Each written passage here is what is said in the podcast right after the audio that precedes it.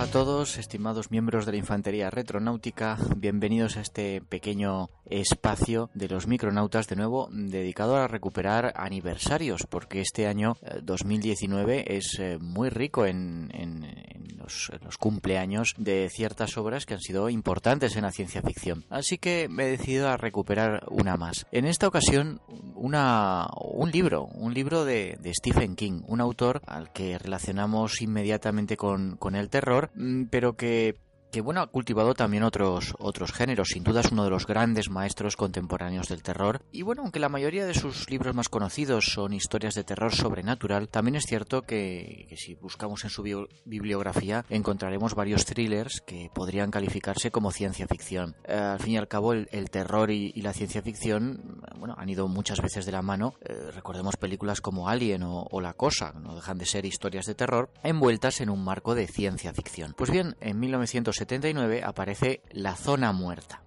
Eh, la zona muerta nos presenta a John Smith, que es un hombre normal y corriente, al fin y al cabo es, eh, eso es lo que sugiere su, nombre. Es profesor en un instituto, recordemos que el propio Stephen King eh, trabajó como, como profesor en, en, Maine, que está comenzando una, una relación romántica con, con, una muchacha, con Sara, cuando una noche sufre un accidente de tráfico que le deja cinco años en un coma. Mientras él duerme, el mundo va pasando, pasan las modas, los políticos, la música, sus padres envejecen Sara se casa con otro hombre, pero cuando despierta, lo peor de todo, incluso peor que el shock el shock psicológico de haber perdido cinco años de su vida o, todas las operaciones muy dolorosas a las que tiene que someterse para ir recuperando el uso de, sus tendones, de sus músculos, es el poder que ha despertado en su interior. Ahora es capaz de ver el pasado, el futuro o penetrar en la mente de la gente tocándoles a ellos o algún objeto de su, de su propiedad. Eh, los que le rodean no están muy seguros de, que él sea capaz de hacer lo que dice, pero desde luego el, libro nos deja bien claro que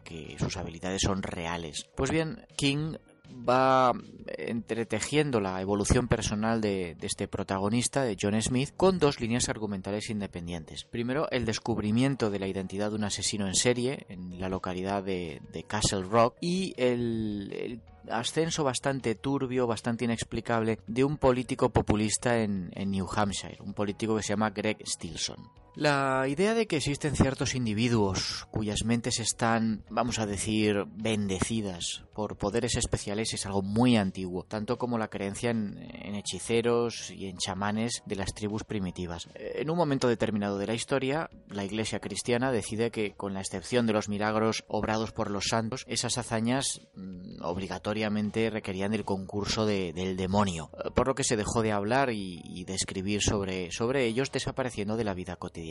Después de que la guerra de la Iglesia contra la brujería empezara a diluirse allá por el siglo XVIII, el número de personas que afirmaba tener poderes mentales volvió a aumentar.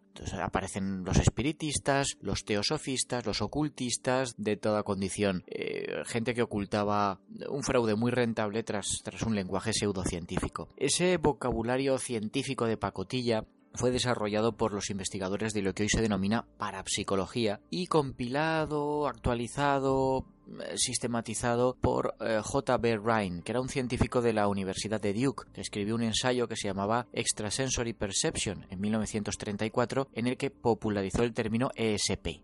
Extrasensory Perception. Pues bien, la, categoría y clasificación de los poderes, estos poderes psi, vamos a llamarles, recibió un impulso todavía mayor por parte de los escritores pulp de la, ciencia ficción. A partir de ese momento, esto de los poderes mentales pasa a pertenecer al género de muchísimas novelas. Eh, si los poderes mentales no son admitidos como ciencia, ¿por qué?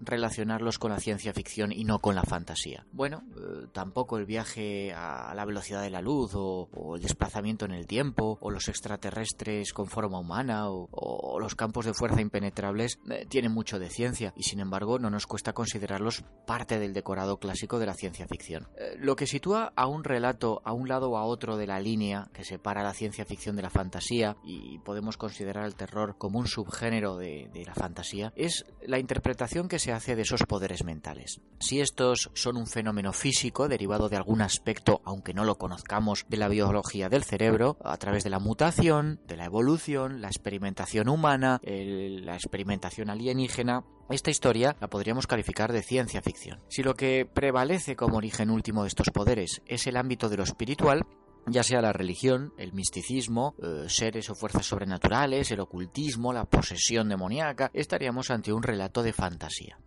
Los poderes mentales que podemos encontrar en la literatura son de lo más variado. Clarividencia, telepatía, precognición, psicoquinesis, levitación, teleportación, control mental, etc. Varios de los libros que escribió Stephen King al principio de su carrera presentaban personajes que tenían capacidades mentales eh, que se manifestaban de forma eh, tan caprichosa como, como, terrorífica. Ahí tenemos, por ejemplo, a Carrie o, Ojos de Fuego. Eh, el éxito de Stephen King favorece la aparición de un montón de, imitadores, pero las posibilidades temáticas que para el cine tenían estos conceptos abordados desde el punto de vista científico eran algo limitadas, por lo que se acabaron utilizando sobre todo en películas de terror eh, en las que no era necesario explicar su origen de forma verosímil. Eh, La zona muerta fue el primer libro de Stephen King en apartarse del terror puro, rebajando el tono hasta, podríamos decir, un, relato de, suspense eh, con un elemento humano muy importante. El tema de los poderes mentales en la ciencia ficción suele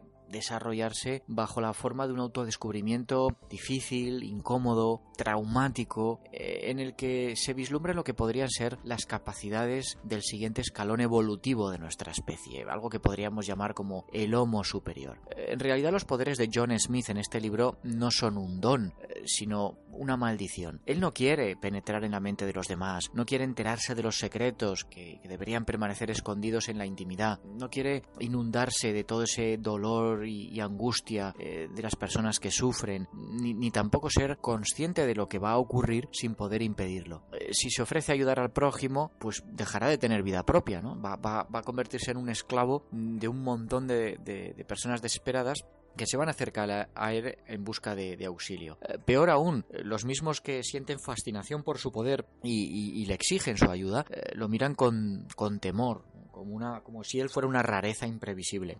Smith en la historia se resiste a, dejarse tragar por este torbellino de, popularidad y en cambio intenta pasar desapercibido esconderse en el anonimato, ganarse la vida con aquello para lo que tiene talento, que es la enseñanza. Pero claro, tampoco puede decir que no cuando un policía ya al que se le han agotado los recursos le pide ayuda para encontrar a, este asesino en serie de Castle Rock que comentaba. El caso del político Stilson es diferente. Em, ocupa una parte relativamente menor dentro de lo que es eh, la novela, eh, pero el dilema moral que se le plantea a Smith al respecto de este político es en realidad el auténtico corazón de la historia. ¿Es moralmente correcto matar a una persona si con ello se salvarán millones de vidas? Eh, esta disyuntiva quizá pierde fuerza porque Smith está seguro de que sus visiones se van a cumplir si no interviene para cambiar el futuro.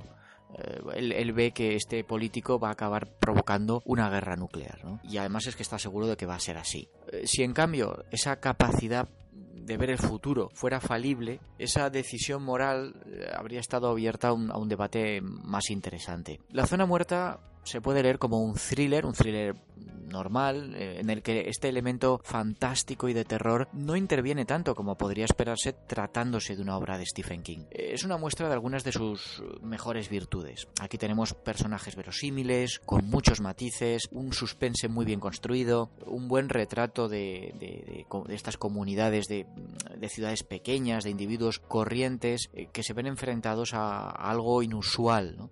y tampoco tiene algunos de los defectos que luego se van a convertir en corriente como demasiadas páginas, una sobrecarga de información y de personajes, detalles innecesarios. Tampoco es un libro perfecto, Hay, por ejemplo, personajes que están bastante desaprovechados. La antigua novia, Sara, empieza teniendo un papel importante y luego se va diluyendo hasta desaparecer de escena. Eh, la evolución psicológica y, profesional del propio Stilson, el político, dada la importancia que tiene en el relato y, y su carisma, probablemente habría merecido más recorrido.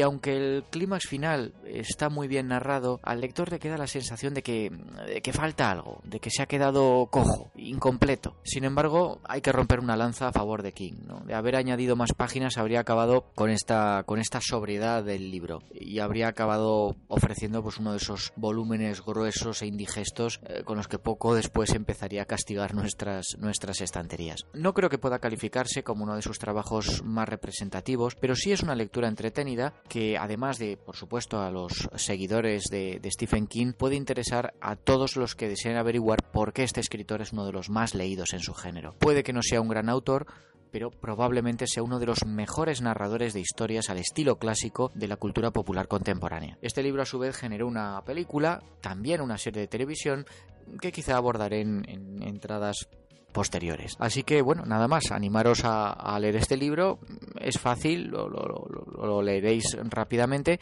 y creo que os puede interesar. Un saludo amigos, nos escuchamos pronto.